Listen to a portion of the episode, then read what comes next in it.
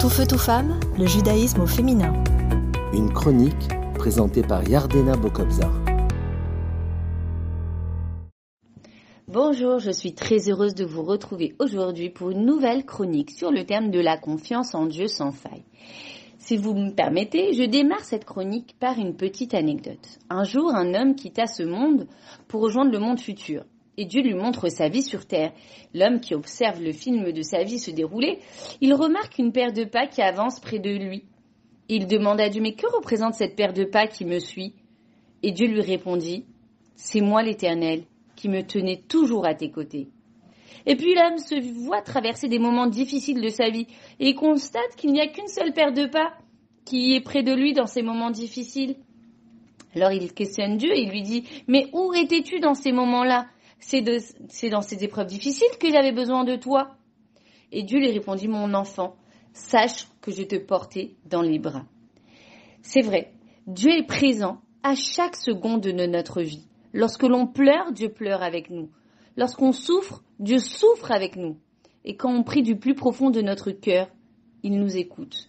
La confiance c'est le fondement du judaïsme. La confiance c'est le fait en fait d'être sûr que Dieu nous octroie que du bien. Et ce, ce bien ne dépend pas de nos mérites. Dieu nous fait du bien et nous protège de tout danger que nous accomplissions ou non ou pas ses commandements, car nous sommes ses enfants. La confiance est telle que, même si d'après les voies naturelles, il n'y a pas de solution à la situation, eh bien Dieu peut transcender la nature et renverser la situation en un clin d'œil.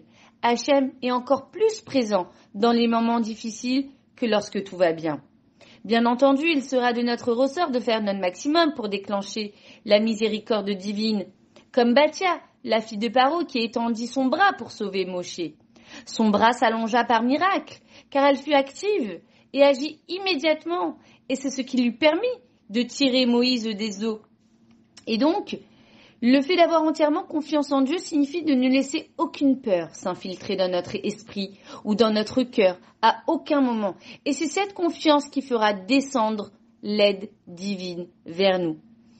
Il y a un principe majeur que j'aimerais vous partager.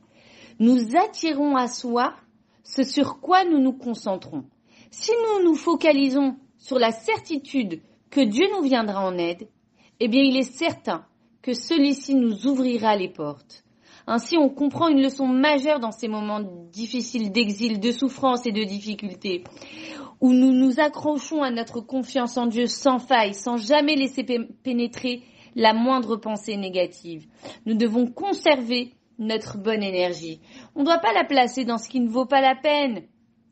Ne laissons aucune trace de peur nous infiltrer afin que tout se passe bien. Nous avons la possibilité de choisir ce qui rentre dans notre esprit.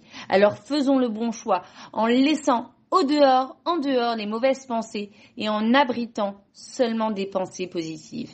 À bientôt. Tout feu, tout femme, le judaïsme au féminin.